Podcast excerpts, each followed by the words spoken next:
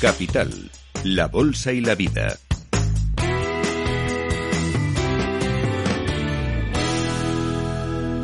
Laura Blanco. Informe B. Sobre los líderes emergentes de las generaciones millennial y Z en España, en la política de nuestro país. Vamos a conocer cómo son los políticos jóvenes, cómo están representados los jóvenes en la política española y la gran pregunta, si de los políticos que ya están ejerciendo y son millennial o son Z, bueno, pues se encuentra o debería encontrarse los futuros líderes eh, políticos pues de dentro de cinco años, dentro de diez años, dentro de, dentro de quince. Es un placer saludar al socio y director de Vivarlet, Ramón Mateo. Ramón, gracias por acompañarnos en Capital Radio. ¿Qué tal? Eh, buenos días, muchísimas gracias a vosotros, a vosotros. Un placer estar aquí. Eh, ¿Cómo es el político joven español? Político joven digo porque el informe que ustedes presentaban en las últimas horas nos habla de los nacidos, bueno, a partir de los años 80 o, de los que nacen a, a partir de finales de, los años 90, ¿no? que es la generación, que es la generación Z. ¿Cómo, son los políticos de, esas franjas de edades? Bueno, pues efectivamente nuestro informe pone el foco en cómo son esos liderazgos emergentes en la política de las generaciones millennial y Z. Em, generaciones que, más allá de su edad, eh, a día de hoy representan y a día de hoy ocupan eh, cargos de especial responsabilidad dentro de la administración a todos los niveles y en las instituciones parlamentos autonómicos, Congreso, Senado, Gobierno. Eh, y este quizá es una de las primeras eh, imágenes y quizá también a veces uno de los mitos que rompe este informe. El hecho de que eh, estas generaciones, los millennials y Z, no solamente están en las instituciones por su edad o debido a su edad, sino que de hecho mm, forman parte activa de ella y ocupando cargos en primera línea de responsabilidad. Y esto es uno de los primeros elementos que destacamos, ponemos en valor y radiografiamos y analizamos a lo largo de todo el informe. Claro, como estamos hablando de la generación millennial y de la Z, estamos hablando de perfiles de hasta 40 años o en torno a los menor, 40 años, menor de mm, perfiles que ahora mismo están, pues claro, lógicamente desde la mayoría de edad, que ya entran en las instituciones, hasta los 43 años, es el ámbito que cubre el informe. Uno de los aspectos que me llama la atención es el porcentaje tan elevado, tres de cada cuatro eh, políticos jóvenes, líderes emergentes, han tenido previamente, antes de dedicarse a la política, actividad profesional. Sí, esta es otra de las cuestiones que, que a veces resulta contraintuitiva respecto a la imagen que tiene la gente, ¿no? O las percepciones que llegan. Porque cuántas veces ha dicho en este país que los políticos han hecho carrera en la política y no, y no conocen, por ejemplo, la empresa privada. Por ejemplo, incluso sobre todo además asociada esta imagen muchas veces del político joven, ¿no? Y visibilizar ya como si eres un político, por ejemplo, Z, es porque necesariamente estás haciendo como una carrera muy larga, ¿no? Dentro del partido, empezando, digamos, desde juventudes y yendo más allá. Eh, pero nuestro informe muestra que precisamente eso no es así.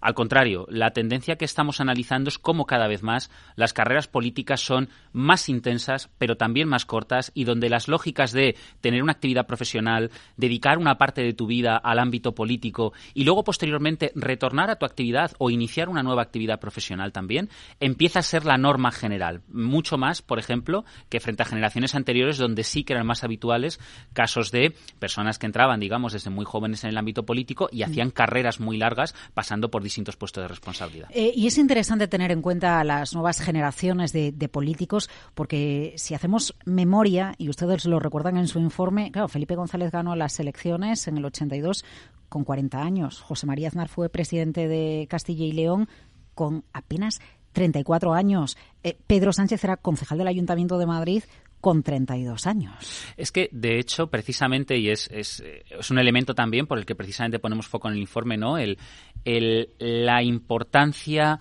eh, y la relevancia que las nuevas generaciones, en este caso Z y Millennial, ahora, pero también las generaciones precedentes, eh, tuvieron desde muy pronto en la política española. Eh, probablemente ahí, el, digamos, el mito de nuestra generación precedente, que fue la transición, fue el que mm. contribuyeron a, construir entre ellos, marcó precisamente y fue construido por una generación también que era emergente, que estaba dando el paso entonces, y toda, digamos, la, la juventud o la poca edad de los perfiles que tenían máxima responsabilidad entonces, es muy llamativa y contrasta desde luego, si lo comparamos con otros países europeos o incluso con el propio Estados Unidos, ¿no? Democracias, digamos, que llevaban muchísimo más tiempo, pero donde la edad era un factor mucho más determinante. Aquí, por decirlo así, las nuevas generaciones ya desde hace mucho tiempo vienen pidiendo paso, ocupan puestos de responsabilidad y lo que vemos en nuestro informe es que efectivamente sigue siendo así. Eh, sin embargo, la representación de los políticos millennial o Z es inferior al, al porcentaje de la población que suponen en total en España. Sí, nosotros lo que vemos en nuestro informe es que efectivamente, en términos vamos a decir comparables, es decir, personas que pueden presentarse a un cargo público, ¿no? Eh, el porcentaje de millennial y Z en España está en torno al 29% aproximadamente y lo que detectamos es que eh, la representación que tienen los millennials y Z, estando ligeramente, estando ligeramente inferior, digamos, de media en las instituciones, eh, varía mucho según la institución que veamos. Por ejemplo, en el caso de la Comunidad de Madrid, ¿no? en, el en la Asamblea de Madrid, eh, la representación de los millennials y Z es superior, de hecho, a este porcentaje, está en torno a un 33%.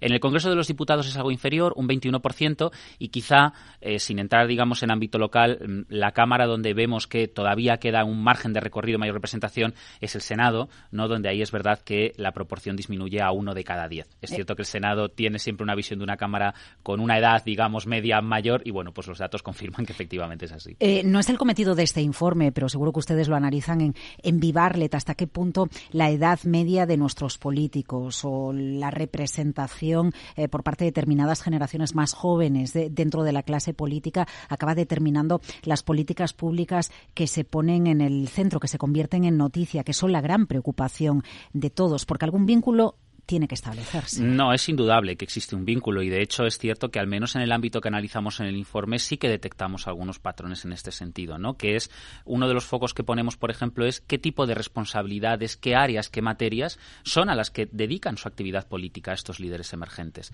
Eh, y sí que se ven ahí patrones muy interesantes como, por ejemplo, que eh, áreas como puede ser, aparte de la propia juventud, ¿no? Pero áreas también como educación, transición ecológica, movilidad sostenible, son áreas donde estos políticos emergentes centran una parte importante de su actividad.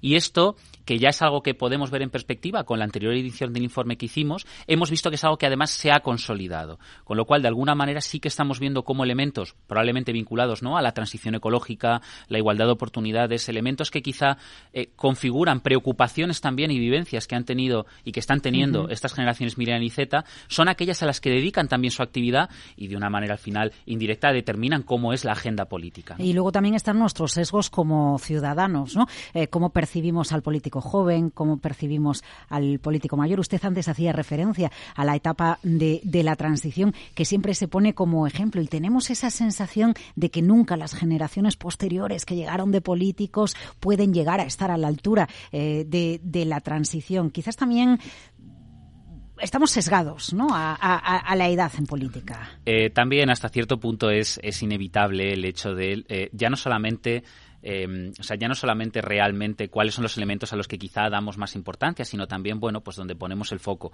Efectivamente, en la transición tuvimos una oleada de políticos emergentes que no habían tenido previamente una, una actividad, una visión política, que muchos además operaban, pues o bien sea en ámbitos en aquel momento en el gobierno, o bien incluso en la clandestinidad, claro que pidieron paso, ¿no?, frente a generaciones precedentes.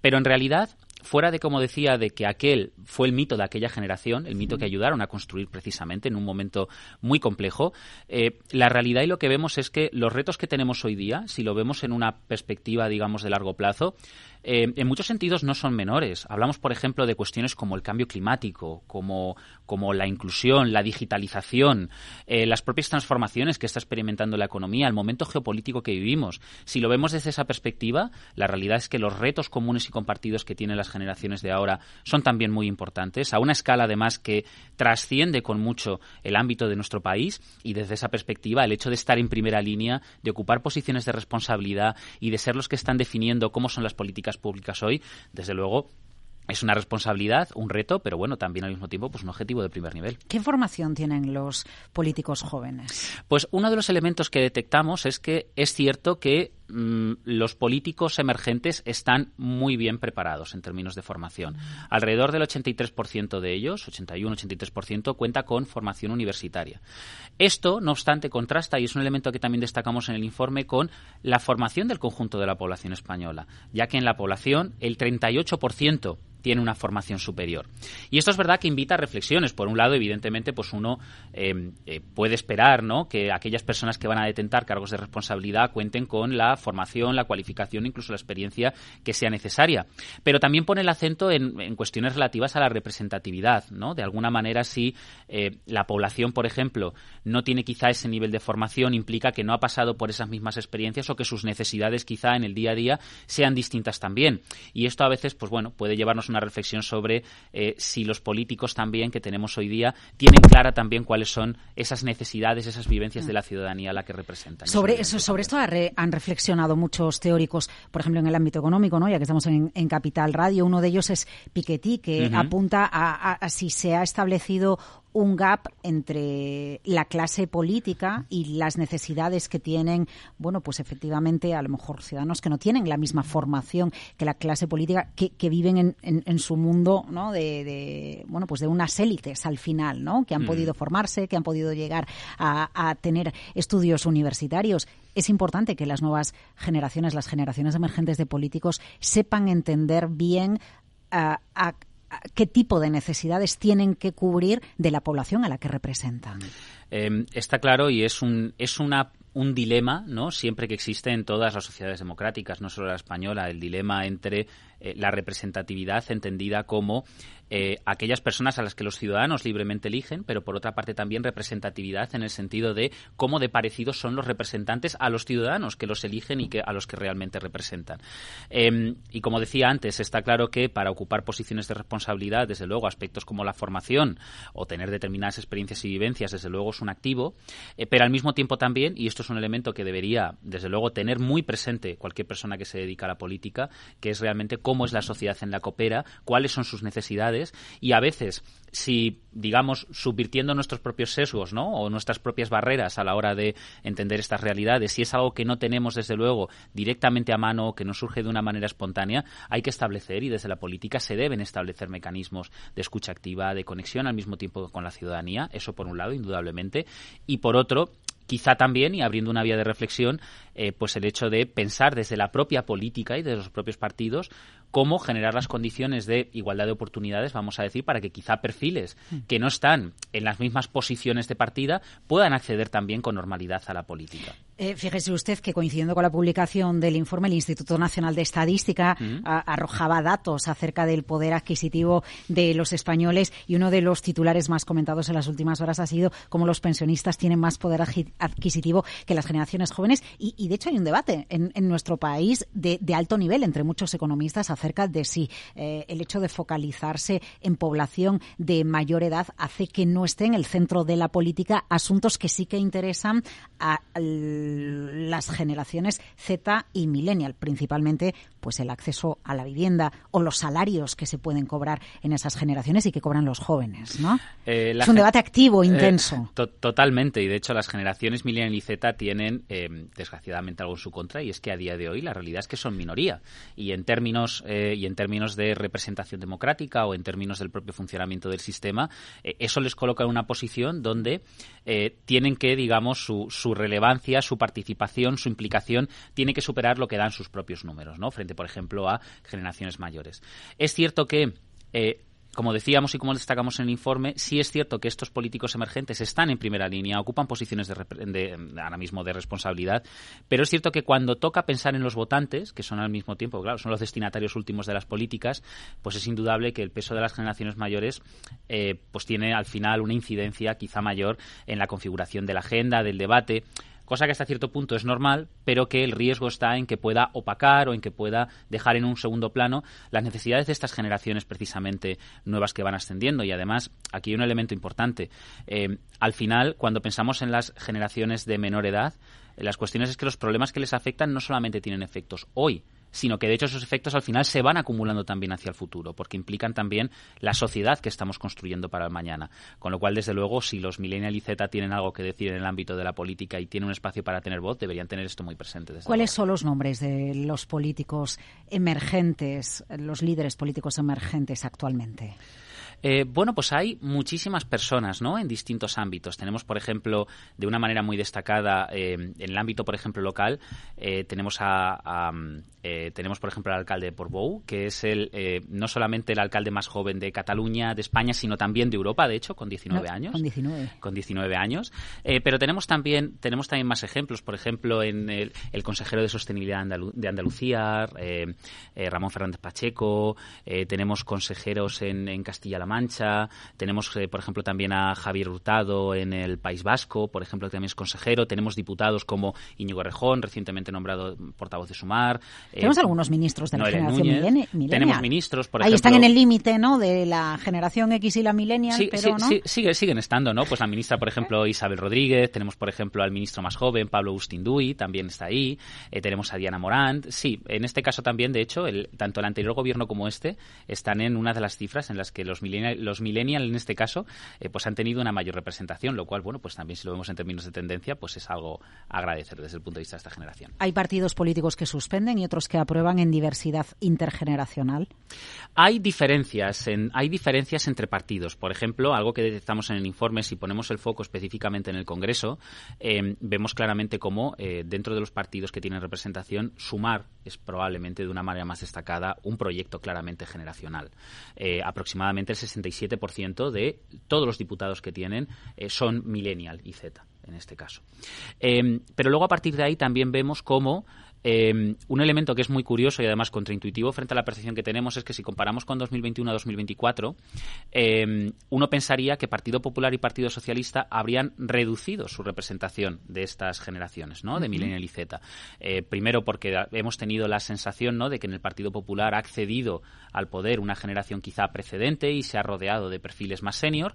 Y en el caso del Partido Socialista, porque, bueno, pues su, su representación está más acotada, pasó solamente a tener un diputado más en la anterior pero, sin embargo, lo que vemos es que los liderazgos emergentes, de hecho, en ambos partidos han crecido en el Congreso. Con lo cual, eh, precisamente, si en contextos muy complicados tenemos claramente un partido con un eje generacional muy marcado y con liderazgos emergentes que en la primera línea, en este caso en Congreso, eh, aumentan su representación, en este caso las generaciones millennial y Z, bueno, pues desde luego habla bien de cómo estas generaciones no solamente llegaron a la política en su momento, sino que de hecho se han consolidado, ocupan puestos de responsabilidad y bueno, pues desde luego le parece que tienen todo el camino por delante.